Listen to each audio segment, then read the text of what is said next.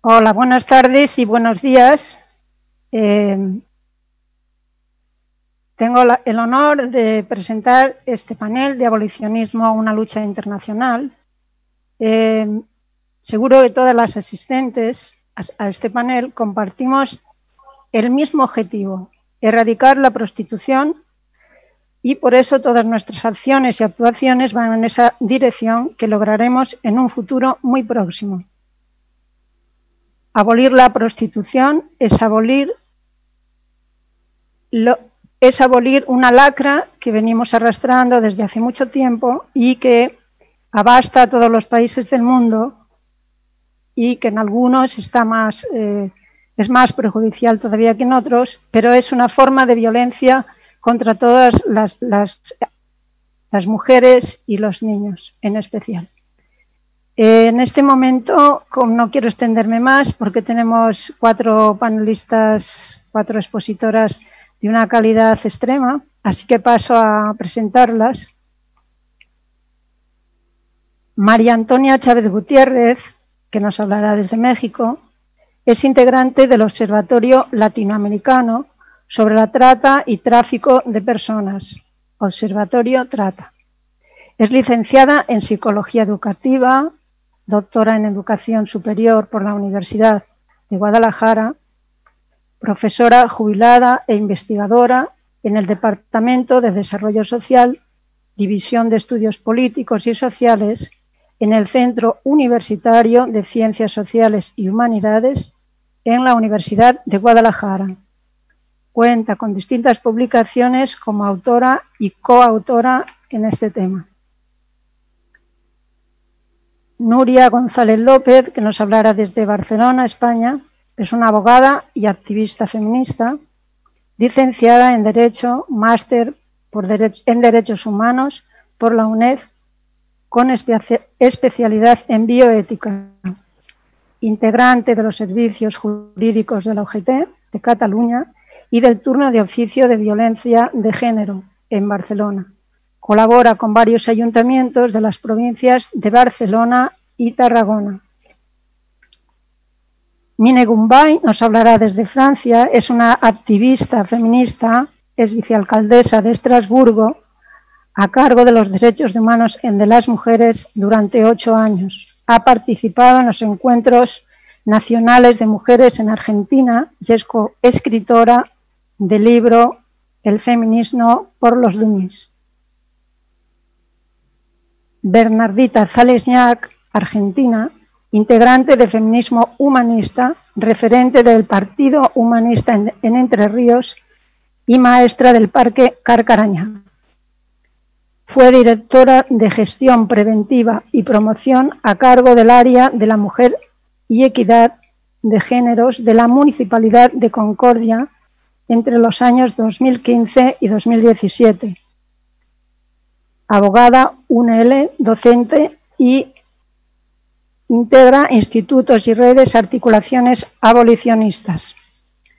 Entonces ahora daremos paso a María Antonia Chávez Gutiérrez. Muchísimas gracias, eh, querida Esperanza. Eh, muchísimas gracias por la invitación a Bernardita por sus grandes esfuerzos de coincidir todas juntas hoy esta mañana. Eh, muy grato compartir eh, la mesa con eh, mi querida Nuria, que bueno, hemos establecido algunas actividades virtuales juntas, con Mine y bueno, con, con Bernardita y Esperanza que nos va a moderar. compartirles desde desde la mirada y desde la actividad que hemos desarrollado en el Observatorio Latinoamericano sobre trata y tráfico de personas desde hace 10 años con eh, la explotación sexual eh, de mujeres, pues eh, nos permite ubicarnos necesariamente en las jornadas abolicionistas, feministas, por supuesto, porque en la medida en que permanezca el mercado sexual, el sexo por pago, el consumo de las cuerpas, pues definitivamente vamos a estar en estos delitos de lesa humanidad, de eh, explotación y de violencia sexual permanente. No, no voy a abordar hoy el, debate polarizado de si la prostitución es o no un trabajo, puesto que no es mi interés eh, legitimar la prostitución concibiéndola como trabajo sexual. Creo que se han perdido muchos esfuerzos dentro de las mismas trincheras feministas de ponernos en posiciones contradictorias donde de fondo no, no, no debieran dibujarse de esa manera. Porque si vamos, eh, nuestro principio fundamental es eh, dignificar la vida de las mujeres, pues el mercado sexual no es la vía para lograr esta dignificación. Eh, entiendo, entiendo la, la violencia sexual como una violencia de género y por supuesto que obliga desarrollar todas las acciones posibles para la abolición eh, a corto, a mediano o incluso a largo plazo. ¿Por qué, por qué ubicar eh, el superar estas, aparentes contradicciones entre los diferentes grupos de feministas pues obviamente es eh, poder superar el ubicar de una, de una lógica estructural el por qué las mujeres se han seguido explotando, se han seguido violentando y se han seguido violando en las diferentes experiencias del comercio sexual. Eh, cuando hay mucho desgaste en desacreditarnos a las mm, feministas abolicionistas, eh, asumiendo que no entendemos y no queremos respetar la voz de las mujeres que están siendo violentadas sexualmente, entre comillas, prostituidas, eh, y, situación que no, es, que no es cierta. O sea, en ningún momento nuestro movimiento abolicionista, en ningún momento desacredita a las mujeres que están en diversas situaciones de prostitución. Eh, tampoco es cierto que no reconocemos eh, sus voces, sus experiencias. Tan es así que en este mismo evento hemos tenido ya el acercamiento a las propias voces de las personas, eh, de las mujeres que han estado en estas condiciones de violencia contra sus cuerpos. Hablar de la prostitución, de la esclavitud sexual, y confirmando que la prostitución es una expresión patriarcal de violencia de género, se quedan entonces sumadas dentro de ella las diferentes formas de violencias instaladas en nuestra cultura, de convertir eh, las cuerpas de las mujeres en objetos, objetos de consumo y objeto de satisfacción eh, sexual para quienes pagan por ello. Sumándose la violencia económica, eh, los espacios clandestinos donde propician las situaciones de prostitución, el acoso dentro de los espacios de prostitución, la prohibición o permisión indebida del aborto, indebida cuando hablamos de situaciones insalubres, eh, la existencia de un sistema policial que violenta, que castiga, que señala, que discrimina, la violencia en materia de salud que también criminaliza, que también excluye y discrimina, el desconocimiento de los horarios y de los ciclos de vida que requieren las cuerpas sanas. Y todos esos suelos pegajosos donde nos movemos las mujeres y que no logramos romper. Eh, qué lindo ver a mi compañera ahí. ahí está que no podemos vencer esta cultura de maltratadores, de violadores y de un sistema patriarcal en injusticia porque no hace la justicia. La justicia no llega a estos espacios. El pensar en que el fundamento de quienes no reconocen el abolicionismo como una lucha necesaria, el ubicar la aparente elección como el motivo suficiente para que las cuerpos de las mujeres se sigan mutilando, se sigan asesinando, se sigan explotando, se sigan violando, se sigan violentando, es realmente una, una respuesta simplista a un problema histórico mucho más complejo. Pensar en cómo eh, desde el abolicionismo tenemos que hacer eh, los esfuerzos para resistir ante un sistema a cualquier a un sistema eh, violento, machista, patriarcal y cómo poder resistir desde los espacios eh, para vencer el carácter forzado de la violencia contra los cuerpos de las mujeres. Asumir que dentro de estas violencias puede existir un espacio para una decisión completamente libre, pues realmente es totalmente infundada. Eh, existe un sistema, un sistema eh, económico que intenta establecer las decisiones individuales como respuesta a la adaptación de contextos económicos liberales sumamente depredadores, sumamente violentadores, y pensar que como sujetas autónomas y emprendedoras pudiéramos elegir el comercio sexual como la mejor acción de supervivencia, realmente es una gran burla, una perversidad. Si existen todos los factores sociales, contextuales, biográficos, económicos de precariedad, de inviabilidad para las diferentes opciones que las mujeres puedan elegir para una vida digna, entonces no podemos hablar de decisiones individuales. No pueden tener peso decisiones individuales cuando un sistema obliga a determinadas acciones indignas y que están justamente relacionados con una infinidad de delitos y de agresiones. Podemos pensar entonces en un sistema como este, que se tienen las eh, posibilidades de elección. ¿Habrían elegido esta situación de prostitución si se tuviesen otras elecciones eh, menos violentas?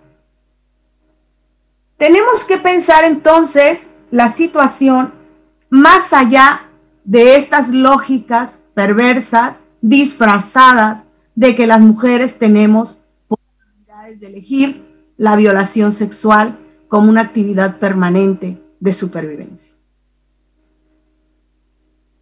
Se plantearán entonces, se plantearían entonces un nuevo horizonte sin trabajos explotadores ¿Cómo podríamos hacerles para responder a, nuevas formas de supervivencia sin que tengamos que pagar simplemente el error permanente de haber nacido en un espacio donde no nos dejaba otras opciones? De ahí que el movimiento abolicionista y las raíces abolicionistas que promovemos desde algunas organizaciones en el Observatorio Latinoamericano eh, sobre Trata y Tráfico de Personas es cómo poder visibilizar esos cuerpos maltratados, violados, alquilados, que sufren violaciones grupales, de maltrato, de abuso, de muerte, de desaparición de tortura física, de tortura psicológica. Y bueno, reconozco la exposición y la defensa que ha hecho nuestra colega Sonia Sánchez cuando ella habla de manera muy puntual y clara y concreta de qué es, de qué se trata cuando hablamos de violencia sexual y de prostitución. Desmitificar, desmitificar el, el pensamiento de que La violencia sexual es una vía rápida, fácil, satisfactoria y que les gusta a las mujeres. Realmente es una forma muy simplista de no querer abordar un problema mundial, económico y de, de odio, de odio hacia las propias mujeres. Porque no podemos convertir en objeto sexual a estas cuerpas, simple y sencillamente porque hay hombres dispuestos a pagar para violentarlos. Amiga María Antonia, se va acabando tu tiempo. Muy bien. Eh, ¿Cuál sería entonces nuestra postura? Pues obviamente desde la Observa la Trata, lo que pretendemos es eh, impulsar, junto con otros movimientos sociales, la visibilidad de estas violencias contra las cuerpas de las mujeres, exigir el replanteamiento de las políticas públicas, porque por desgracia a nivel latinoamericano la tendencia es reglamentar y considerar como un derecho al trabajo la prostitución y que eso creo que es realmente una salida demasiado, demasiado ridícula, demasiado fácil para un problema que es tan complejo. Y sobre todo, establecer el acercamiento a los contextos de las mujeres en situaciones de prostitución para que desde sus propias experiencias logren objetivar lo que viven e impulsar junto con ellas la búsqueda de mejores soluciones. De pensarnos en algún momento así como, como se logró abolir el trabajo esclavo, que pensemos también en el orgullo que sentiremos cuando eh, podamos abolir la explotación sexual, las violencias sexuales contra las mujeres por eh, perpetradores, por proxenetas, por personas sin principios que logran apropiarse de las cuerpas de las mujeres por una mínima cantidad de dinero. La solución creo que es no más sexo por pago, no más explotadores, visibilizar la, la, la explotación sexual en todas las formas y bueno, alguna de las vías es la trata de personas, desde los delitos de la trata de personas, pero es un camino limitado. Tenemos que enfatizar el abolicionismo como la mejor estrategia para algún día liberarnos de estas formas de opresión. Muchas gracias, María Antonia, una enorme exposición. Muchas gracias, felicitarte por el gran trabajo que estáis haciendo en Observa Trata tu exposición ha sido muy esclarecedora y muy rica para que nos hayas informado de todo lo que está eh, haciéndose en México. Ahora, antes de dar, mm, de dar paso a la intervención de Nuria, quería recordar, que antes no lo he hecho al principio, que la exposición de cada ponente eh, es más o menos de 15 minutos. Yo iré avisando amablemente cuando eso se acerque y luego al final de las exposiciones habrá un turno de palabras. Así que Nuria, ya puedes venir. Adelante. Buenas tardes. Bueno, buenas tardes, buenos mediodías, buenos días. Yo, primero de todo, muchísimas gracias por invitarme eh, un saludo a todas, muy especial. Un saludo a María Antonia, que hemos hablado mucho, es la primera vez que nos vemos a las caras. Y yo debería entrar en esta pantalla a abrazar a mujeres como Carla, que es mi amiga y mi maestra, y a la que hacía mucho tiempo que no veo. Y si no sigo saludándote, voy a llorar, te lo juro. me da mucha alegría de verte. Eh, bueno, y como no quiero ponerme a llorar, pues voy a hablar de abolición, que es a lo que hemos venido aquí ahora mismo.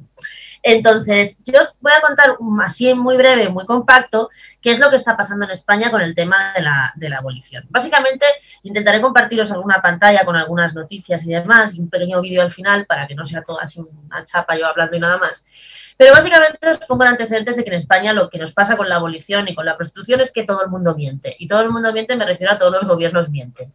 Eh, ha habido intentos soterrados de regularizar la prostitución por la puerta de atrás durante desde el 2006 que tengamos conocimiento, claro, porque luego esto pasa que luego te enteras al final. ¿no? En, el en el 2006 Eh, y, todos, y todos los intentos que han habido por legalizar la prostitución, o al menos estudiar el, asunto, han sido siempre, y me molesta mucho reconocerlo, pero así es, han sido siempre cuando el Partido Socialista ha estado ostentando el poder. Es así. En el 2006, con el gobierno Zapatero, se encargó un estudio que, voy a ver si lo puedo compartir, un estudio en el que se ponía sobre la mesa qué tendría que pasar o qué impuestos tendría que, que, legalizar o que aplicar el gobierno para pagar las pensiones legalizando el trabajo sexual, entre comillas. El, el estudio concretamente, os lo voy a poner aquí ahora mismo, a ver, el estudio es este, es de 2006, lo encarga el Ministerio de Trabajo desde la Secretaría General de la Seguridad Social y se llama Impacto de una posible normalización profesional de la prostitución en la viabilidad y sostenibilidad futura del sistema de pensiones de protección social. Lo perverso ya no solo es estudiar cómo podrían llenarse las arcas del Estado a través de la explotación sexual de mujeres, sino que encima se hace un estudio ¿Qué lo vincula a las pensiones? Porque claro, si el gobierno dice vamos a legalizar la prostitución para llenar las arcas del Estado, pues incluso puede haber gente que lo vea mal. Pero si lo, si lo vinculamos a que vamos a llenar las arcas del Estado, porque si no, pobre gente, no vamos a poder pagar las pensiones, pues seguramente habría gente que no lo vería tan mal. Con lo cual es perverso de entrada. En este estudio lo que se viene a decir, un estudio que fue subvencionado con fondos públicos y que costó 100.000 euros, viene a decir que si se, si se legalizara la prostitución en aquel momento, en el 2006, habría un incremento de afiliaciones, según el estudio, a la seguridad social del 0,6%, un impacto de la recaudación que subiría un 0,4% de todo el PIB, un IRPF que subiría en un 0,85% y un IVA que subiría también en un 0,78%. O sea, una pasta, un dineral, ¿vale? Y esto lo encarga el ministro de Trabajo en aquel entonces, que es Jesús Caldera, y a su secretario de Estado, que es un tal Octavio Granado, que luego vuelve a aparecer más tarde. El, ministro de Trabajo, Jesús Caldera, ministro de Trabajo Socialista del gobierno Zapatero, luego eh, lo echan del Ministerio de Trabajo por otros temas, pero lo ponen al frente de la Fundación Ideas, que es el think tank del Partido Socialista. Y desde allí pues van creando, eh, pues, bueno, pues van creando pues, su ideario y el think tank de un partido tiene básicamente pues, la, la función de generar opinión dentro del partido. ¿Cuál es la suerte que tuvimos aquí? Pues que en el 2006 el Partido Socialista disfrutaba de un lobby feminista absolutamente monolítico y muy fuerte que yo supongo que hizo que estas eh, estas pretensiones no pudieran llegar a ningún lado porque realmente sí, el lobby feminista dentro del Partido Socialista, por aquel entonces en el primer gobierno Zapatero, era muy, muy, muy fuerte y absolutamente monolítico. Sin embargo, esto no para aquí. Aquí acaba el gobierno Zapatero, me parece que fue en el 2010, llega el gobierno de Mariano Rajoy y no hace nada. Bueno, el Partido Popular casi nunca hace nada con nada, con esto tampoco hizo nada, pero, oh sorpresa, eh, cuando en el 2018 vuelve a llegar eh, un gobierno del Partido Socialista con Pedro Sánchez, después de una moción de censura y, oh sorpresa, volvemos a recuperar al señor que pagó el estudio para ver si se podían pagar las pensiones con el dinero de la prostitución, el señor Granados. Ojo, a los datos de las fechas que tenemos encima de la mesa. El 2 de junio del 2018, Pedro Sánchez es, es investido presidente. El 19 de junio, 15 días después, vuelven a reponer a este señor, Octavio Granado, el frente de la Secretaría de Estado de la Seguridad Social. Y el 25 de junio de ese mismo año asistimos en silencio, porque no lo sabíamos todavía, pero luego nos enteraríamos, el 25 de junio, o sea, solo 13 días después, no, 13 días, no, 23 días después de que Pedro Sánchez fuera investido presidente, al mayor intento que hemos tenido en España de legalizar la prostitución como un trabajo a través de la legalización de un sindicato de disque trabajadoras sexuales, el sindicato Otras. ¿Cuál es el asunto de querer legalizar un sindicato de trabajadoras sexuales? Hasta ahora las, las, las, mujeres prostituidas se habían asociado, bueno, las mujeres prostituidas normales no, porque aquí el 90% de mujeres prostituidas son de trata y obviamente ni se asocian, ni se sindican, ni absolutamente nada. Pero bueno, las que estaban manejando el cotarro estaban en algunas asociaciones como APROSEX, ¿vale? Que son el germen de lo que después sería el sindicato Otras. ¿Cuál es la diferencia entre una asociación y el intento de legalizar un sindicato? Pues que según la ley de libertad sexual en España y en, muchos de todos los países del mundo, si tú legalizas un sindicato de un sector, de trabajadores de un sector, automáticamente estás reconociendo a la patronal de ese sector. La patronal del sector de la prostitución es, obviamente, eh, los proxenetas.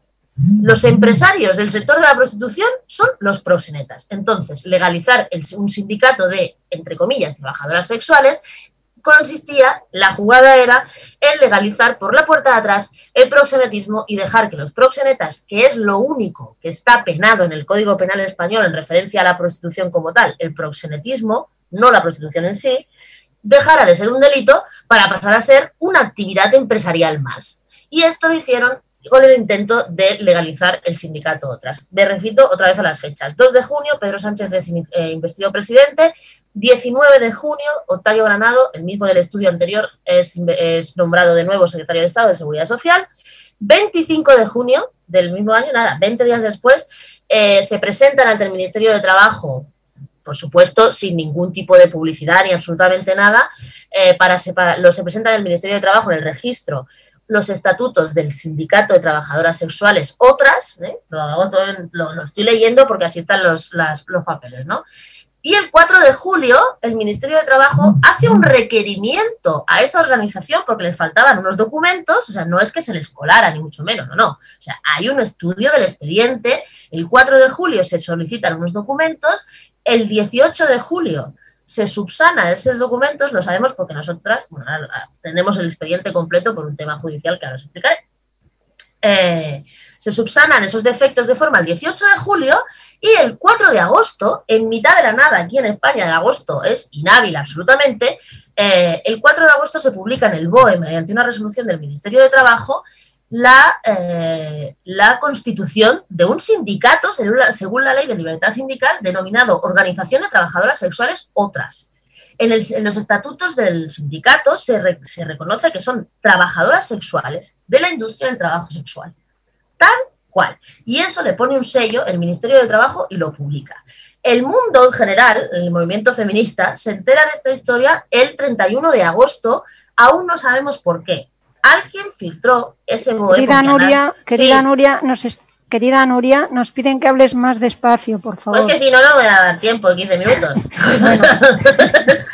Es que en España hablamos muy deprisa, entonces me piden, por favor, si puedes eh, sí, pero entonces tengo que contar la historia entera. Entonces, bueno, total, el caso es que en pleno agosto, en, pleno, en plena vacación, nos meten esta, esta legalización de un sindicato tal cual de trabajadoras sexuales, con lo que conlleva la legalización de facto del proxenetismo como si fuera una actividad empresarial más. ¿Cómo nos enteramos el movimiento feminista? Porque alguien, que os prometo, juro, ahora que estamos aquí en confianza y nadie nos oye, que no sabemos quién es todavía, por lo menos yo no lo sé, publica, hace llegar, circula por los grupos de WhatsApp esa publicación en el BOE, que obviamente nadie se pone a mirar en el mes de agosto. Nadie se pone a mirar el BOE jamás, pero menos todavía en el mes de agosto.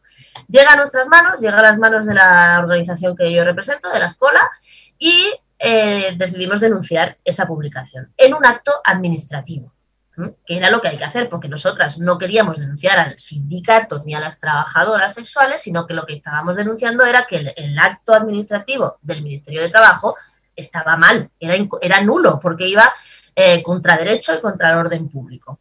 Bien, denunciamos y esto salta a la prensa. Salta a la prensa y asistimos una vez más a toda una serie de mentiras y de aspavientos por parte del gobierno que eh, se montó una historieta y un teatrillo diciendo que, eh, bueno, pues esto que tengo aquí, espérate.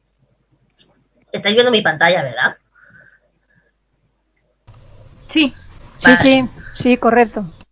Vale, pues lo que dicen aquí es que la ministra quiere hacer creer a todo el mundo, después de que había habido un expediente administrativo y después de que había pasado todos los cortes legales del ministerio y que habían firmado un montón de altos funcionarios, que ella no sabía nada y que le habían colado un gol por la escuadra, frase que quedará en los anales de la política española, y además públicamente dice que se anulará el sindicato de trabajadoras sexuales. Nosotras, la Escola, era la única organización, la única organización en toda España que había presentado un requerimiento para que eso pasara así, para que anularan el sindicato de trabajadoras sexuales. Y a la vez eh, eh, presentamos una demanda una demanda en la, Audiencia Nacional contra el Ministerio de Trabajo, pues para cubrirnos las dos vías, porque si algo tenemos en esta asociación son abogadas y ya sabéis que nosotros hacemos todo doble.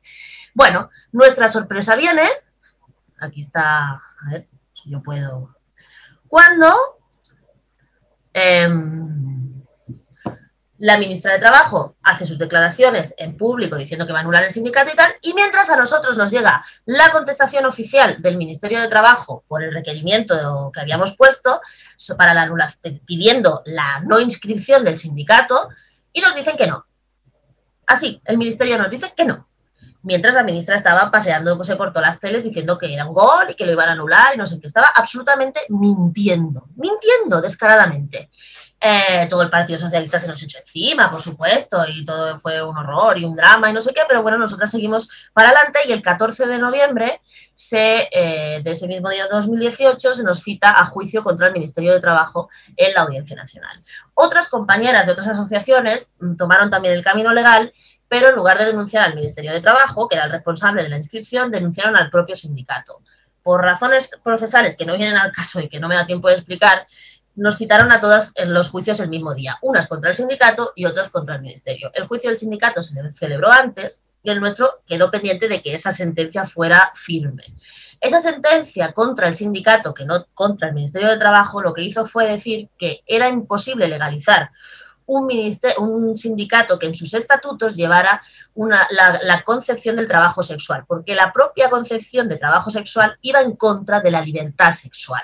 Porque nadie, ningún tercero, puede decirle a otra persona cuándo, dónde y de qué manera y, durante cuánto tiempo y cuántas horas podía mantener una relación sexual con un tercero, porque eso es ir justo contra la libertad sexual. Ya no es que no fuera, ya no es que fuera proxenetismo, que también, sino que la sola figura del reconocimiento de que pudiera haber un trabajo sexual para un tercero ya iba en contra de la libertad sexual, que es violencia sexual, violación pura y dura. Con lo cual, la Audiencia Nacional menos mal, anuló los estatutos, de aparte de los estatutos de, ese, de esa parte del, sindicato, del, pretendido sindicato de trabajadoras sexuales, que no era más que un intento de legalizar el proselitismo. Sin embargo, ese sindicato sigue activo, porque como, la, como la sentencia no es firme y está recurrida al Supremo y todavía hay que condenar al Ministerio de Trabajo por haber hecho el, el acto en sí, pues mientras la sentencia no sea firme y el Supremo ratifique esa sentencia de la Audiencia Nacional, pues eh, el sindicato sigue funcionando.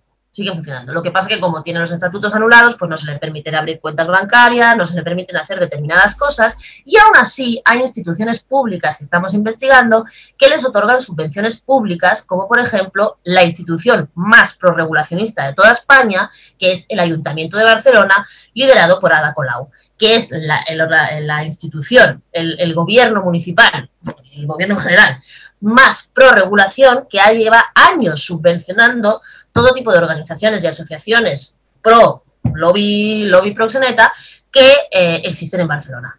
Cursos para hacer felaciones, cursos para, para iniciarse en la prostitución, todo eso se ha subvencionado desde el Ayuntamiento de Barcelona con miles y miles de euros a través de subvenciones públicas y de dinero público.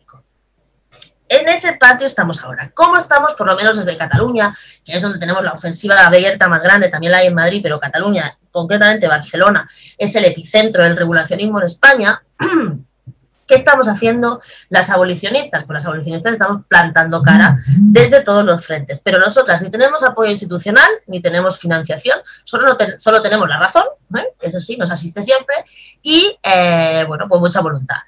En la preparación del 8 de marzo de 2018 se puso, un, se puso, supuso un punto de inflexión, porque todas las abolicionistas nos organizamos para ir a donde se organizaba la gran manifestación del 8 de marzo en Barcelona, que es en la Casa de la Mujer Municipal del Ayuntamiento de Barcelona, y poner un alto diciendo que en el, en el manifiesto no se podía reconocer el trabajo sexual en el manifiesto del 8 de marzo porque eso era violencia total y absoluta. A partir de ahí hemos ido trabajando en todos los sitios, en todas las manifestaciones y como respuesta hemos obtenido siempre, siempre, siempre agresiones. Agresiones físicas físicas en, el en aquellas preparaciones del 8 de marzo, físicas en la última, en, mayo del 2019, cuando se hizo por parte de un colectivo de compañeras que se llama Mujeres por la Abolición, hicieron la primera marcha abolicionista en Barcelona, fueron agredidas por toda, por todas estas, bueno, por, por el lobby pro putero y por el lobby pues pro regulación de la prostitución de Barcelona, fueron agredidas en el barrio del Raval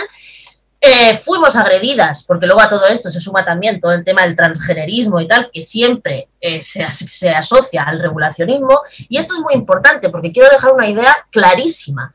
Siempre que nos agreden, no nos agreden por feministas, nos agreden por ser abolicionistas.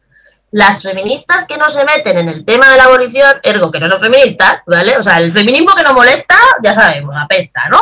Pues en este caso, las que se llaman feministas, pero no se meten en el tema de la abolición, no son molestadas por absolutamente nadie.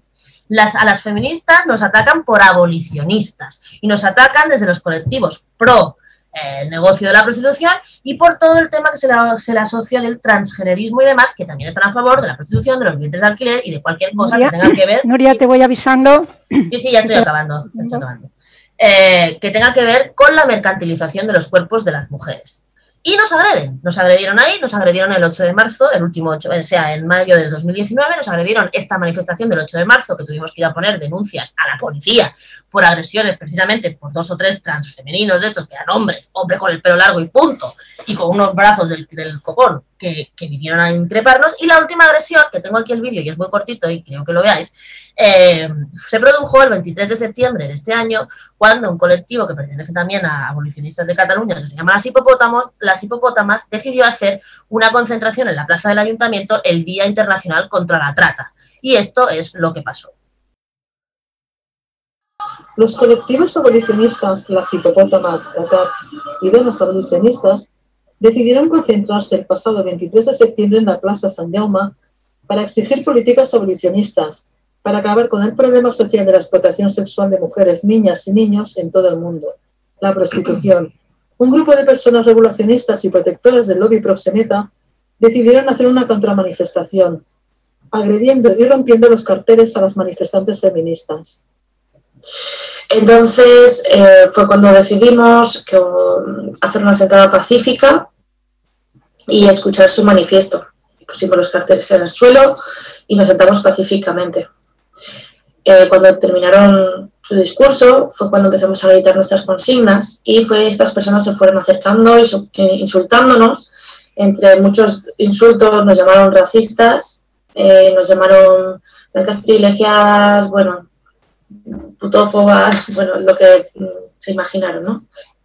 Uno de los manifestantes pro prostitución agredió físicamente a una de las abolicionistas que estaba grabando el acto provocándole una lesión en dos dedos y rompiéndole el móvil. Me miró con cara de, uy, mira, una que va a cobrar. Y me dio un pequeño empujón.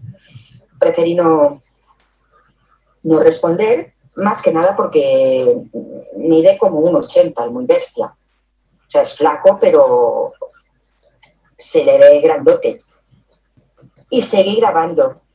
Se ve que le molestó todavía más que, que siguiera grabando y me, volvió a golpear en la mano para tirarme el móvil, con tan mala suerte que me distendió el, los dedos índice y corazón.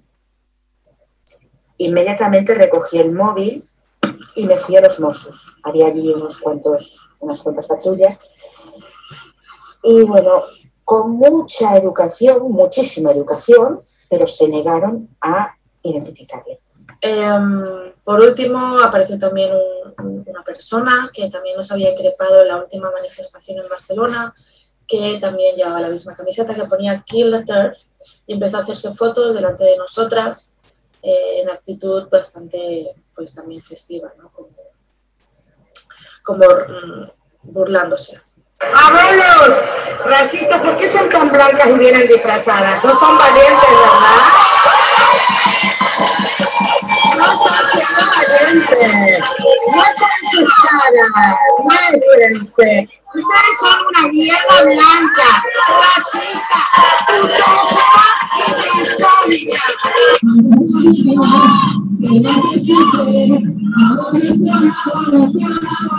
Espera, espera, espera. Bueno, pues este es nuestro plan. Eh, ahora mismo en... Ya termino, ¿eh? Este es el plan que tenemos ahora mismo. Ante esta agresión, eh, escribimos una carta a la, a la, concejal, bueno, a la responsable de, la mujer del Ayuntamiento de Barcelona, explicando que si, si otra vez no iban a condenar las agresiones que habíamos sufrido las mujeres y nos mandaron una respuesta diciendo que no era su problema y que no fuéramos a la policía. Eh, eso es lo que tenemos ahora mismo en Barcelona, en Barcelona y en, y en, más partes, pero sobre todo en Barcelona, una lucha sin cuartel contra el intento de regulacionismo que ahora con la crisis del COVID es mucho más intensa porque hay sectores del gobierno, sobre todo con la llegada también de Podemos al gobierno, que ven en la prostitución una maravillosa manera de llenar las arcas del Estado que están absolutamente tiesas después de la crisis sanitaria. Y yo aquí ya lo dejo, esperando. Muchas gracias, Nuria. Ahora damos eh, paso a la amiga Mine Gumbay de Francia. Hola, buenas tardes a todos. ¿Me escuchan? Sí, perfectamente. Bueno, antes que todo quiero darle las gracias por la, invitación, saludar a, las amigas que conozco, Cristina, Noé y Bernardita, que, encontré en el encuentro de las mujeres. Eh, ante todo quiero decir perdón también porque el español no es mi lengua mm, ni maternal, ni soy hispanófona. Aprendí el español en camino, así que hay bastante faltas. Pero bueno, igual, yo sé que estoy en un espacio muy cuidadora, así que no pasa nada. Eh, bueno, eh, yo quisiera como dar un pequeño plan de lo que yo quiero plantear. Eh, antes que todo, decir de dónde hablo hoy, cuál fue el proyecto que hemos desarrollado en Estrasburgo, en Francia, cuando yo estaba vicealcaldesa. Hablar un poquito de la ley abolicionista que hemos logrado en 2016 en Francia y también hablar de mi experiencia en América Latina y para terminar un poquito mi mirada o digamos la estrategia feminista que quiero desarrollar por el futuro como abolicionista. Bueno, em, cuando he preparado la, intervención, antes que todo pensé una pregunta, porque cuando somos política feminista, eh, siempre nos preguntan cuál es el momento que te pusiste, te volviste feminista, ¿no?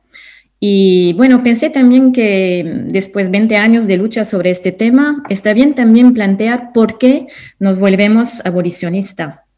Y pensé al momento que yo me puse abolicionista como, como feminista, y eso fue en los años 2000 cuando empecé a hacer traducción en los hospitales con los inmigrantes turcos. He recibido en una entrevista con una ginecóloga, una, una, mujer de una prostituta Idas de, Bulgaria, que quisiera hacer un aborto eh, de un bebé que tenía de, su proxeneta. Y antes de esta experiencia yo no sabía nada de, la prostitución, pero este día sentí una rabia bastante fuerte porque en este caso había muchas cosas que se atravesaron. Eh, había el tema de una mujer que no podía elegir su embarazo, había claramente la, dominación de, un proxeneta sobre una prostituida y también había la estrategia del proxeneta que sabía que si la, prostituida eh, daba eh, nacimiento a este bebé en Francia, tenía el derecho de tener un permiso de, de vivir en Francia porque hay una ley así que se llama el derecho del, suelo. Cuando tu niño nace en, el país, tú puedes también tener los papeles. Entonces, bueno, entendí a este momento que este tema es bastante fuerte, entonces empecé a trabajarlo. Y bueno, después en 2008 fue elegida como vicealcaldesa en la ciudad de Estrasburgo, que es la séptima ciudad más grande de Francia. Y bueno, de forma muy natural, digamos, o cultural, me, puso sobre el tema de, la prostitución, porque yo tenía como, digamos, un espacio de, poder. Y bueno, también fue una coyuntura de, interés porque había una organización abolicionista bastante activa en Estrasburgo.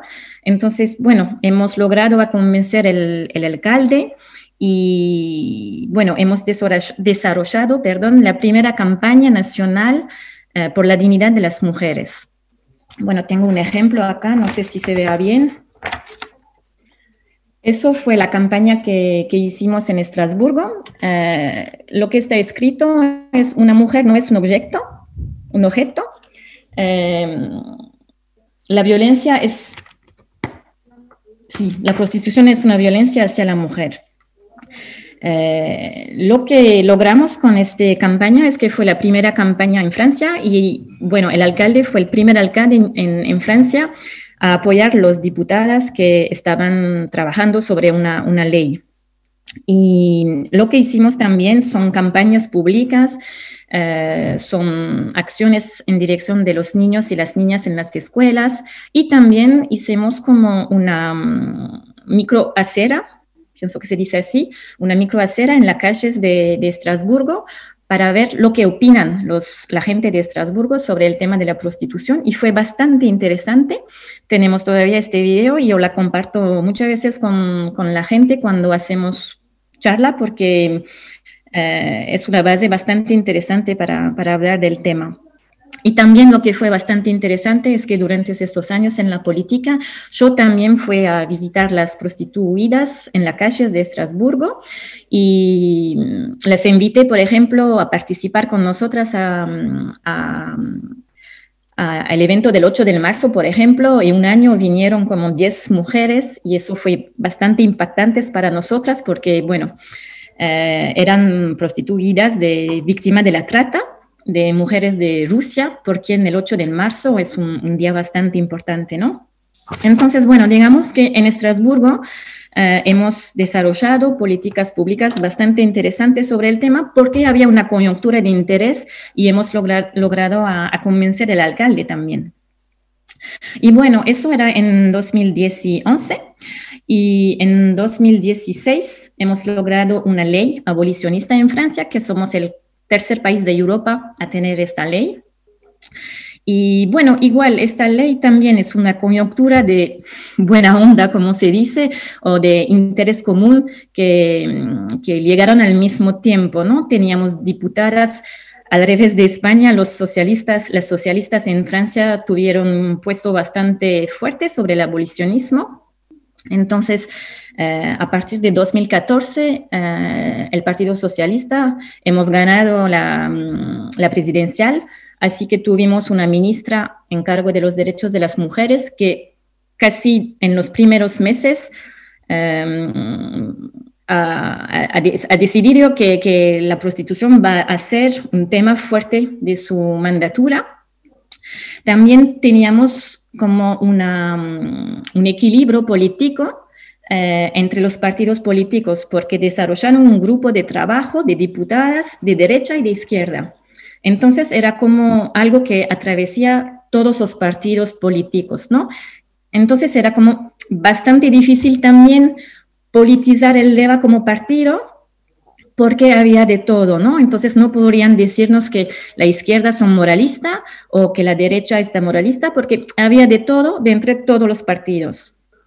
Y también em, hay que decir que Francia desde 1946 tiene una posición abolicionista, con mucha incoherencia, pero lo tenía desde este tiempo y digamos que a distinto momento de la historia tuvimos algunos presidentes que dijeron de nuevo que la posición francesa es una posición abolicionista. Pero bueno, en el discurso, ¿no? Porque en realidad no teníamos esa ley y teníamos al revés ley que criminalizaran las prostituidas. Entonces, había muchas contradicciones, pero digamos que por lo menos en el discurso político, el abolicionismo no era algo extra mm, lejos de, las políticas públicas francesas. Eh, bueno, ¿cuál es el contenido de la ley de 2016? No voy a entrar en, los detalles porque encontré por fin un documento que no conocía, que está traducido en español, que está muy bien hecho, que está hecho por eh, la, coalición, Internacional eh, contra la Prostitución. entré en contacto con ellos también esta semana para ver cómo quizás el grupo humanista puede agregarse a, a esta coalición internacionalista. Entonces yo puedo mandar el documento al grupo eh, es un documento de ocho páginas muy bien hecho. Entonces, ¿cuáles, eh, ¿cuáles son los cuatro ejes de la ley? Es la lucha contra el proxenetismo, la prohibición de la compra de actos sexuales, eh, el apoyo a las personas prostituidas y para, de, políticas de salida para las víctimas de la prostitución, y también la, penalización de los prostituyentes. Esos son los cuatro ejes de la ley. Eh, digamos que en la filosofía de la ley, yo pienso que tenemos una ley bastante interesante, bastante global, pero eh, yo muy pronto tenía algunos puntos de vigilancia. Es que como, como cada ley, ¿no? Si no hay el presupuesto que va con la ley, eh, hay el riesgo que esta ley, que en el comienzo está muy bien hecho, muy bien pensado, puede ser en contra de las personas que queremos defender. Y para mí había un punto bastante importante que era que no sea una ley racista. ¿En qué punto pienso eso? Es que en Francia la, mayoría de las mujeres em, prostituidas son extranjeras, extranjeras de Europa, de África, de América Latina, y eh, en la ley había como la obligación por las extranjeras de denunciar a su proxeneto para tener los papeles. De las cifras que tenemos, parece que menos de 300 personas eh, tuvieron los papeles, ¿no? Y también sabemos de las experiencias del terreno que algunos hicieron las denuncias, pero jamás recibieron los papeles. Y también meter las mujeres víctimas en esta posición de denunciar me parece bastante peligroso. Bueno, lo que vemos es que no tenemos suficientemente distancia con la ley porque son solamente cuatro años, pero los puntos de vigilancia que teníamos la falta de presupuesto y una ley que puede mm, fragilizar las mujeres extranjeras, claramente se, pone así. las cifras para dar como una pequeña idea de cuál es la situación de la prostitución hoy en Francia, eh, bueno, son estadísticas, ¿no? Entonces hay que tomarlo con mucho cuidado, pero lo que sabemos es que hay más o menos 40.000 personas que son prostituidas en, en Francia 85 porcentajes son mujeres, 10 porcentaje hombres y 5 porcentaje transgénero. Son mujeres que vienen de Europa Este, Romania, Bulgaria, eh, de África, de China y algunas de América Latina. Eh, la mayoría de las mujeres extranjeras son víctimas de las que se dicen como trabajadoras sexuales, son o transgénero o más personas que tienen como los papeles para trabajar sin, sin peligro en Francia. Bueno, eso es un poquito mm, de, de dónde yo hablo y hasta 2016 lo que yo, en lo cual participé y vi en Francia. Em, ahora me gustaría hablar un poquito de mi experiencia en América Latina bueno, yo fui alcaldesa, como lo dije, de 2008 hasta 2016. Así que no fui hasta el, no terminé mi segundo mandato, renuncié. Eh, renuncié porque mm, yo no quisiera ser objeto de, de, uso del alcalde que no, no desarrollaba la política por la cual me metí en un lugar bastante importante, en un puesto importante, y no había mm, no había más presupuesto y no había más voluntario, entonces decidí renunciar. Y eso fue un acto bastante interesante para mí porque decidí viajar en América Latina para encontrar las, feministas, bueno, también para bailar, pero antes que todo encontrar las feministas. Y bueno, yo fui en Brasil, en Ecuador, en Uruguay, en Colombia, en Argentina y cada vez viví en casa de, de feminista. Y la postura que tomé durante estos dos años era no hablar y no opinar públicamente para poder ser en una posición de observación, para em, aprender de nuevo a escuchar, porque después de 20 años de, lucha o de cargo político y de un lugar de poder, digamos también, yo sentí que había algunas cosas que yo necesitaba de construir, ¿no? Y bueno, la experiencia, las dos experiencias que fueron bastante mm, importantes para, mí fueron en Cuba y en Argentina, ¿no? Eh, quiero contar rápidamente, no sé si tengo todavía tiempo. Se está acabando tu tiempo, pero si puedes ir sintetizando. Ah, bueno, eh, entonces no, no voy a explicar el caso de, Cuba porque va, a tomarme mucho tiempo, pero digamos que en Argentina lo que fue bastante interesante para mí es que eh, hasta el encuentro de las mujeres yo pensaba que Argentina era, la mayoría de las feministas eran eh, pro-sex, ¿no? Bueno, por suerte encontré Noé y algunas otras feministas y cuando vine en el encuentro para mí fue bastante emocionante ver que había tantas abolicionistas también en el, en el grupo o digamos en las feministas de América Latina.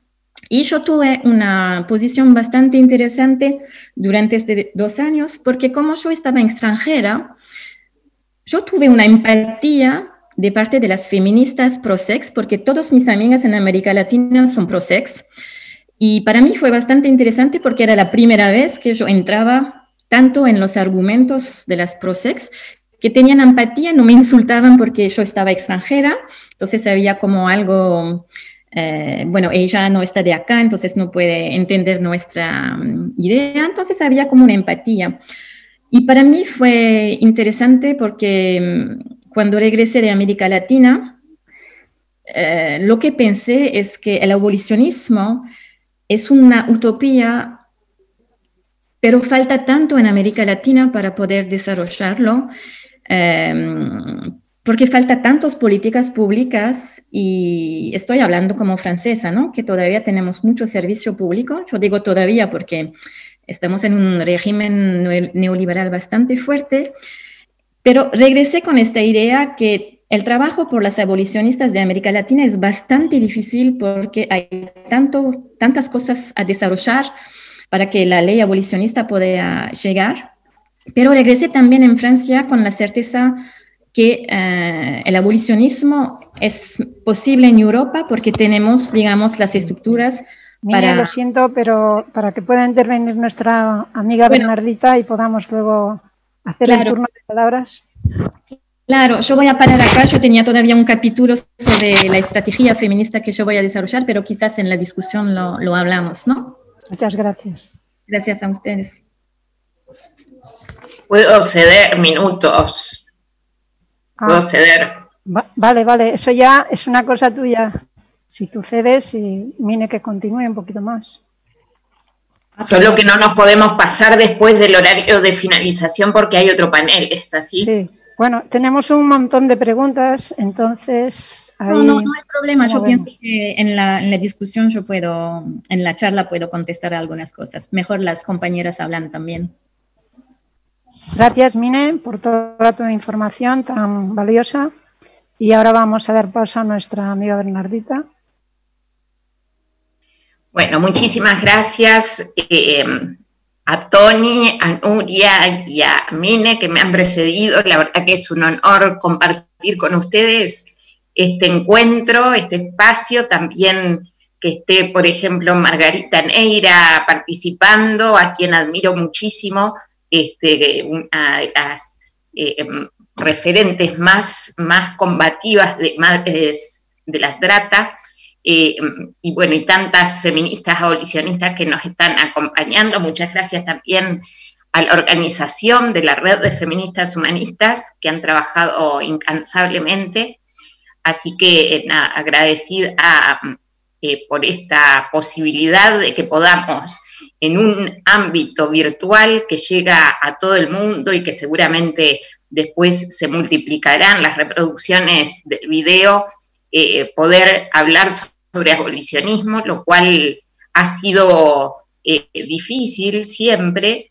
Eh, en el foro humanista latinoamericano del año pasado tuvimos que salir desde todo el mundo a apoyar a Elena Moncada, que nos ha precedido al panel en este quinto foro, porque había sido violentada ¿sí? este, desde todo el lobby proxeneta de Chile y este, en este foro lamentablemente se nos bajaron algunas panelistas de Chile también porque no querían convalidar un espacio que tuviera un panel abolicionista.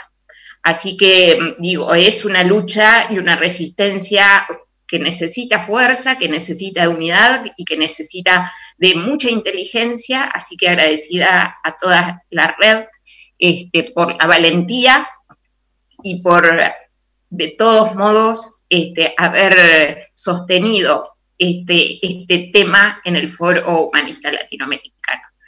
Eh, yo hablo desde Concordia Entre Ríos, Argentina.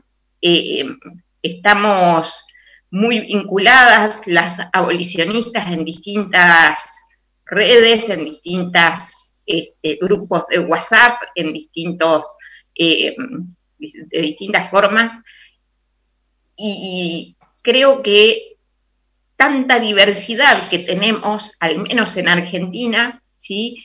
Eh, muchas veces la hemos sentido como debilidad, en tanto que el proxenetismo, el lobby proxeneta ha actuado con mucha contundencia, con mucha eh, eh, forma monolítica en sus discursos, en sus publicidades, y muchas veces nos, a las voluntarias, como decía Nuria, este, que tienen en Barcelona, las voluntarias abolicionistas, por supuesto, este, eh, si bien tenemos una gran capacidad organizativa, también hay una gran diversidad y también este, eh, eh, no tenemos una estructura única.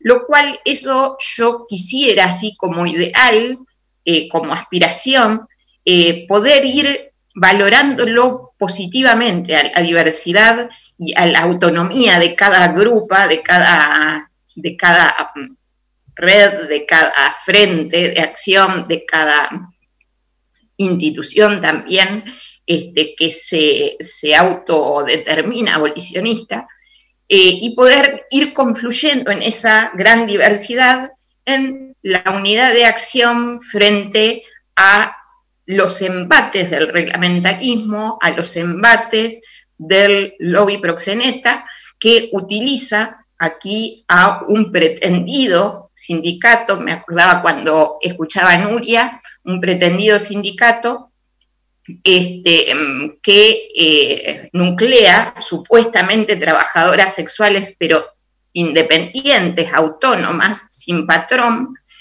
eh, y que ha intentado eh, llevar adelante leyes reglamentaristas en nuestro país.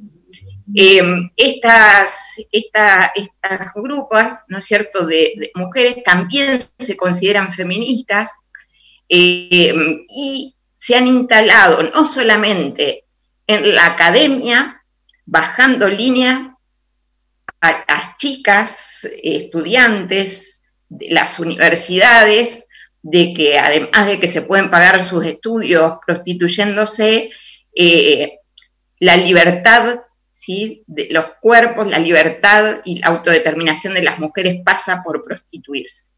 Y eso eh, conecta como con el sentido común, con una cultura machista, patriarcal y violenta que tenemos en muchísimos lugares de Argentina, no sé si en absolutamente todos, nunca quiero totalizar, pero una matriz donde supone, ¿no es cierto?, de que la prostitución es un trabajo, es el trabajo más antiguo del mundo, con una visión así como religiosa y moralista este, de las prostitutas, eh, religiosa católica.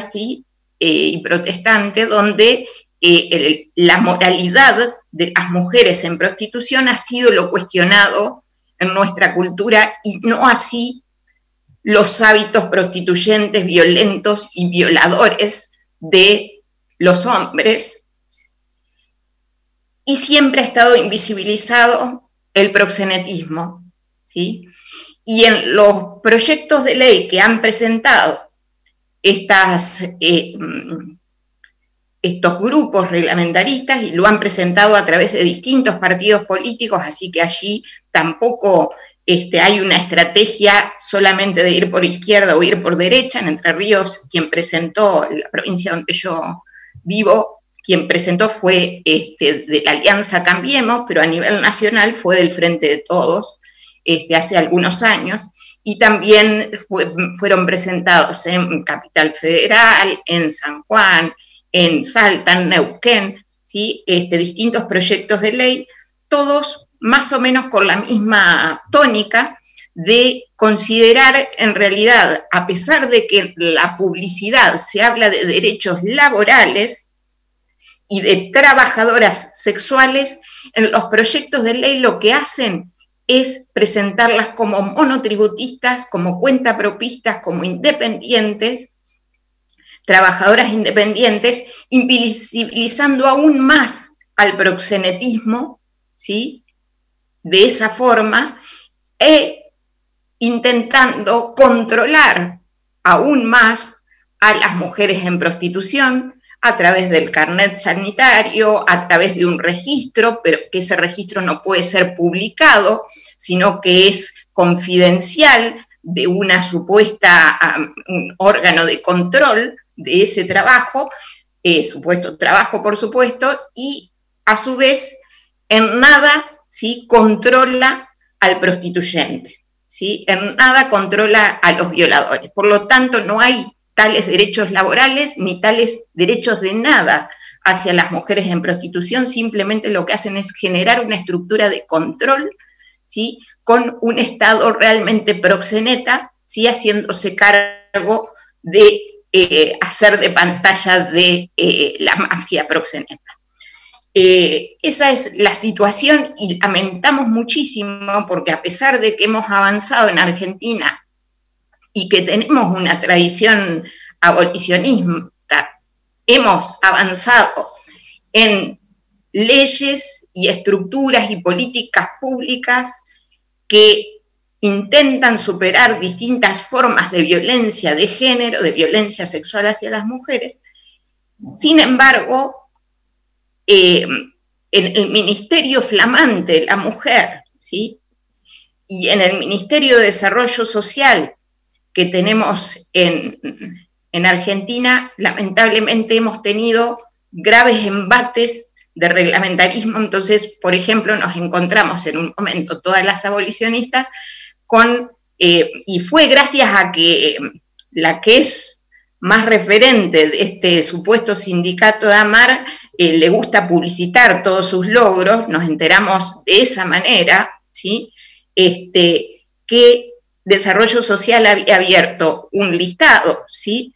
Eh, un padrón de economía social, de economía familiar, y había incluido el trabajo sexual en, esa, en ese registro. Bueno, allí realmente fuimos muy confluyentes, todos los grupos abolicionistas, todas las grupas, y eh, logramos detener, ¿sí? en principio, que se avancen en políticas de ese tipo.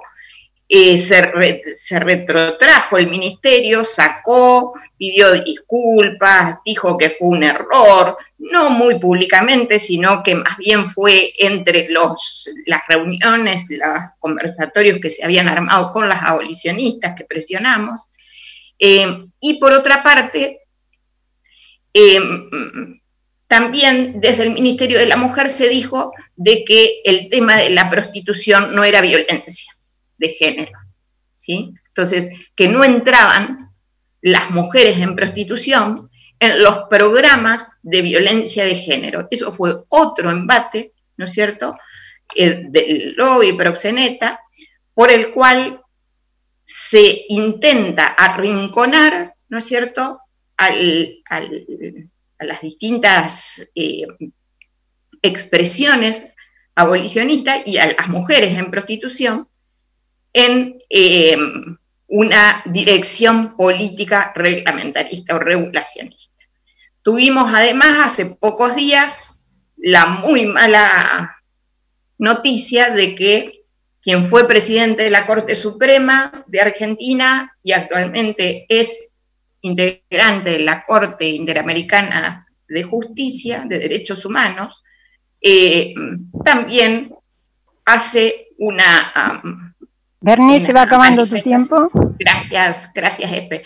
Una manifestación eh, que en realidad se tira contra el prohibicionismo, pero a su vez rescataría ¿sí? la posibilidad de considerar, para que el Estado no sea proxeneta, que se reglamente el trabajo sexual.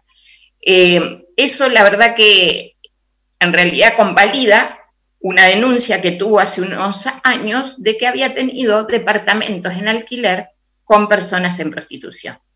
Entonces, eh, lamentablemente no estamos en un buen momento político, ¿sí? institucional en Argentina, a pesar de los avances por otro lado, ¿sí? de las cuestiones más que tienen que ver con la pobreza, que tienen que ver con la educación, la salud y demás, a pesar de tener un, Ministerio de Mujeres que también avanza muchísimo en cuestión en temas de políticas públicas de fortalecimiento de las mujeres y también de las diversidades y, disidencias, pero lamentablemente creo que en materia abolicionista eh, estamos en una dirección opuesta, inversa. Así que muchísimas gracias, agradezco a las jóvenes también que nos eh, están acompañando, como Kiara Mantinian, eh, de 15 años, te quiero mucho y ojalá te sirvan estos espacios para multiplicarlo con tus, tus compañeras, compañeros, compañeras de tu generación. Gracias. Muchas gracias, gracias Bernie. Ahora tenemos aquí muchísimas eh, preguntas, así que vamos a comenzar porque si no, al menos, si no nos da tiempo, al menos haré una por cada de las expositoras y a lo mejor tendríamos que quedar otro día para responder las otras. bueno, empezamos. La primera es para Tony Chávez Gutiérrez. Dice, ha habido cambios en México de la nueva gestión en las políticas públicas en dirección abolicionista? No se te escucha. Activa el micro, activa el micro. Perdón, ahí está, perdón. Ah, eh, por desgracia no ha habido cambios intencionados hacia una postura abolicionista clara.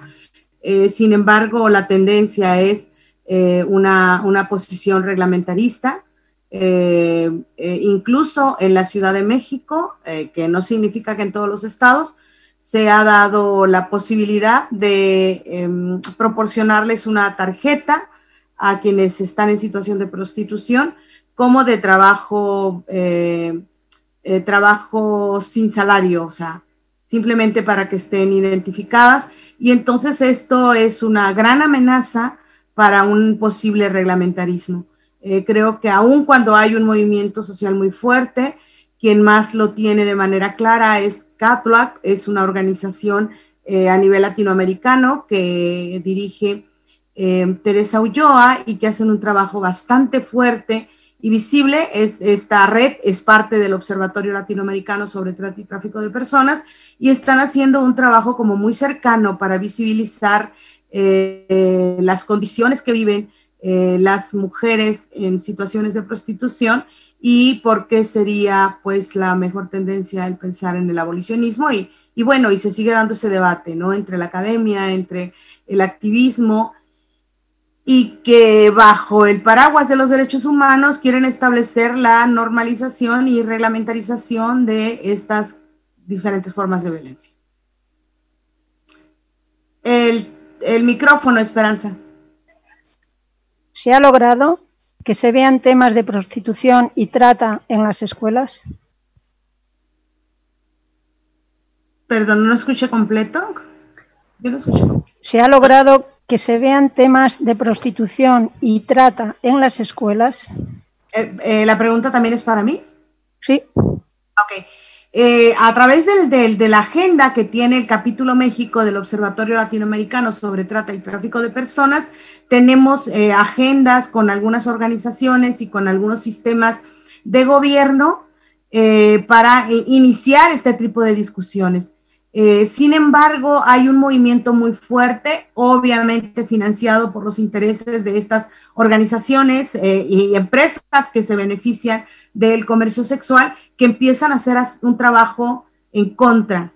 O sea, eh, generalmente los, foros, mm, eh, los encuentros, los congresos que nosotros realizamos, no solamente en México, sino en muchos otros países, aparecen así de manera abrupta, como le han aparecido a Nuria en España en las manifestaciones callejeras, aparecen estos grupos de resistencia y bueno, tratan de agredir, de tomar incluso los micrófonos, eh, tanto en México como en muchos otros países. O sea, a mí me ha sorprendido cómo pueden detectar el tipo de actividades que nosotros tenemos, donde dentro de las actividades de prevención, una de las estrategias fundamentales es la educación y establecer la conexión con las universidades y las escuelas de los diferentes niveles educativos. Incluso tenemos un proyecto eh, trabajado junto con UNODC que propone 14 módulos para discutir el tema de la trata y el tráfico de personas y dentro de ellos la explotación sexual.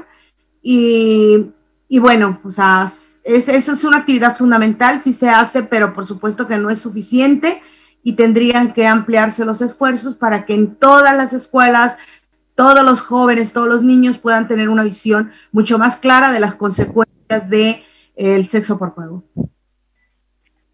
Ahora una pregunta para Nuria. Dice, ¿por qué crees que precisamente la izquierda es la que quiere legalizar la prostitución? Bueno, porque la izquierda ya no tiene nada de izquierda. Quiero decir, la izquierda que se presenta como izquierda ahora tiene la izquierda lo que tengo yo de sueca, pues nada. Eh, no, lo que pasa es que hay una parte de, como digo, del Partido Socialista que está más por el tema recaudatorio que por el tema que por el tema de derechos humanos. Sin embargo, hasta ahora, hasta ahora, eh, las feministas dentro del Partido Socialista han conseguido parar eso, pero lo que no han conseguido es avanzar hacia la, hacia la abolición. Eso está claro, o sea, han podido parar el intento de regulación, pero no han podido avanzar hacia la abolición y cada vez tienen menos peso político, como se está viendo y como se ha visto en el último gobierno en el que el Ministerio de Igualdad, que era un baluarte del gobierno socialista, ha pasado a manos de Podemos, que es un partido absolutamente regulacionista, totalmente, por mucho que en sus bases haya mujeres que sean abolicionistas. Entonces, ¿Y, qué, ¿Y por qué la izquierda es abolicionista? Podemos no tiene absolutamente nada de izquierda, nada. Está a favor de la, de la prostitución, eh, hay mucha parte de ellos que está a favor del de alquiler, está totalmente a favor de las tesis queeristas que, y del borrado de las mujeres. Entonces, en cuanto a feminismo, eh, en este momento eh, los partidos que gobiernan, aunque ellos se llamen el gobierno más feminista de la historia, no tienen absolutamente nada de feminismo porque están avanzando hacia el otro lado. ¿Por qué la derecha no hace nada en el tema de la prostitución? Porque la derecha no es abolicionista ni regulacionista, la derecha en España siempre ha sido prohibicionista. Ellos prohíben. Luego que pase lo que tenga que pasar. A ellos les da igual. Ellos prohíben, sancionan a las mujeres prostituidas, pasan olímpicamente del prostituidor y el proxenetismo también pasan, pasan de todo, ¿no? Entonces no es que la izquierda solo sea la que va en ese, en ese sentido, sino que la derecha aquí es prohibicionista. Ahora una pregunta para Bernie. ¿Por qué te pones a los proyectos reglamentaristas presentados en Argentina? Bueno, algo adelanté que en realidad lo que hacen esos proyectos es presionar, controlar, exponer y eh, hacer tributar ¿sí? a las mujeres en prostitución. En absoluto se mete con el proxenetismo, en absoluto se mete con los prostituyentes. Entonces, no es una ley que reconozca a los derechos de las personas en prostitución, ni derechos laborales, ni ningún derecho en realidad, sino que las pone en una situación aún peor de la que eh, se encuentran en estos momentos, ¿no es cierto? Eh, aún peor por el hecho de que, no sé, alguien está escribiendo que me, que me dice algo, pero no lo puedo leer. Entonces, la oposición no solo es por abolicionista, ¿sí? sino porque además, digo, son aberraciones jurídicas, ¿sí? o sea, pone a una persona, ¿no es cierto?, en desigualdad de condiciones, desigualdad de derechos en relación a cualquier otra persona, ¿sí? que ejerza una profesión o un oficio en forma independiente, cuenta propista, a quienes nadie les requiere ningún carnet de salud, a quien nadie les requiere, ¿no es cierto?, eh, ninguna de, de las presiones que se le ponen a las personas prostituidas. Entonces, eh, el registro, por ejemplo, que exige de las personas en prostitución, es el único registro que va a ser confidencial, ¿sí? todos los profesionales, las profesionales tenemos la obligación de estar registrados, pero es público, justamente es público porque la gente tiene que saber, ¿no es cierto?, quiénes somos y qué calidad de, servicios estamos prestando. Sin embargo, eso va a ser controlado exclusivamente por eh, un órgano de control, ¿no es cierto?, de ese trabajo en especificidad. No hay ningún otro trabajo que tenga eso. Entonces, digo, hay aberraciones, ¿no es cierto?, que hacen eh, que el Estado en realidad monte una estructura para seguir invisibilizando el proxenetismo, para controlar mejor a las personas en prostitución y para seguir invisibilizando y proteger al prostituyente, protegerlo de que él no tenga riesgos de salud y tenga quien demandar, porque ahí sí va a poder, porque la, la mujer en prostitución sí tiene que mostrar el cartel al prostituyente y el prostituyente sí la puede demandar. El prostituyente es confidencial, nadie puede saber quién eh, tomó determinado servicio. Ernie, dejamos un espacio para una pregunta al menos para Mine. Eh, Mine Gumbay dice, nos consta mucha lucha abolicionista en Francia, no solo debida a un partido. ¿Cómo son los resultados de esa ley actualmente y qué fuerzas están en contra? ¿Qué diferencias hay con la ley sueca? Bueno, lo que sobre la, izquierda lo, comparto. El Partido Socialista en Francia por lo menos apoyó mucho esta ley y por suerte la, tenemos, pero de verdad mm, que, hay muchas cosas que faltan sobre una posición de izquierda fuerte sobre el feminismo. Em, lo que falta es lo que dijo antes, ¿no? Es que no hay el presupuesto es una ley global, ah, pero como todas las leyes que tenemos en Francia, tenemos muchas leyes, casi no nos falta nada para los derechos de las mujeres, pero siempre no hay el dinero. Eh, y eso hubo mucho, ah, ¿cómo se dice eso? Em, hicieron muchos análisis desde la ley para mostrar que sin presupuesto esta ley puede ser en contra de las personas que queremos proteger, ¿no? Y eso es siempre igual cuando hacemos una ley por los derechos de las mujeres contra la violencia y que no hay formación de la policía o que no hay Em, intervención en las escuelas, bueno, no, no, podemos tener una ley contra la violencia. Es igual por la prostitución, es que no tenemos el presupuesto.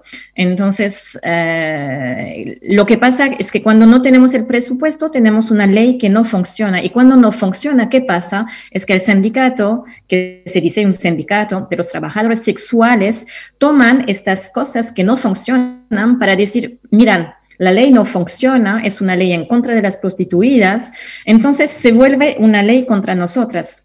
Y hoy la mayoría de mi tiempo es pasar a explicar a la gente por qué esta ley está muy positiva y qué debemos hacer para seguir luchando para tener una ley que funciona.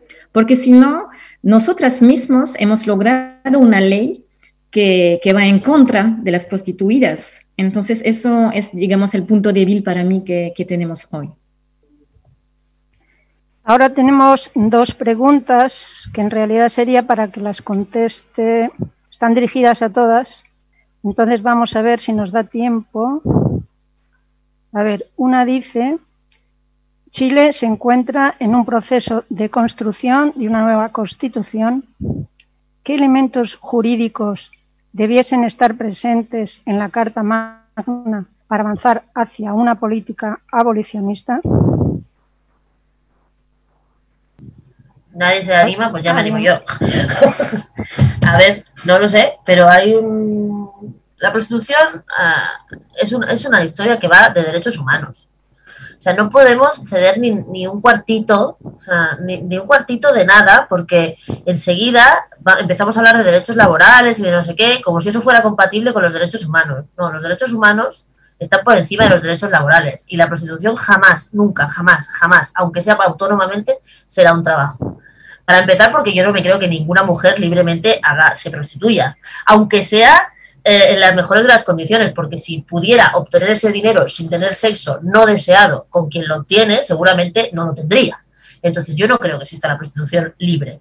Y otra cosa que decía por aquí Carla, eh, que cómo hacemos para si hay feministas que defienden la prostitución. Yo soy en esto muy radical. Yo no creo que haya feministas que defiendan la prostitución. El feminismo es abolicionista. Lo otro es otra cosa, pero el feminismo es abolicionista.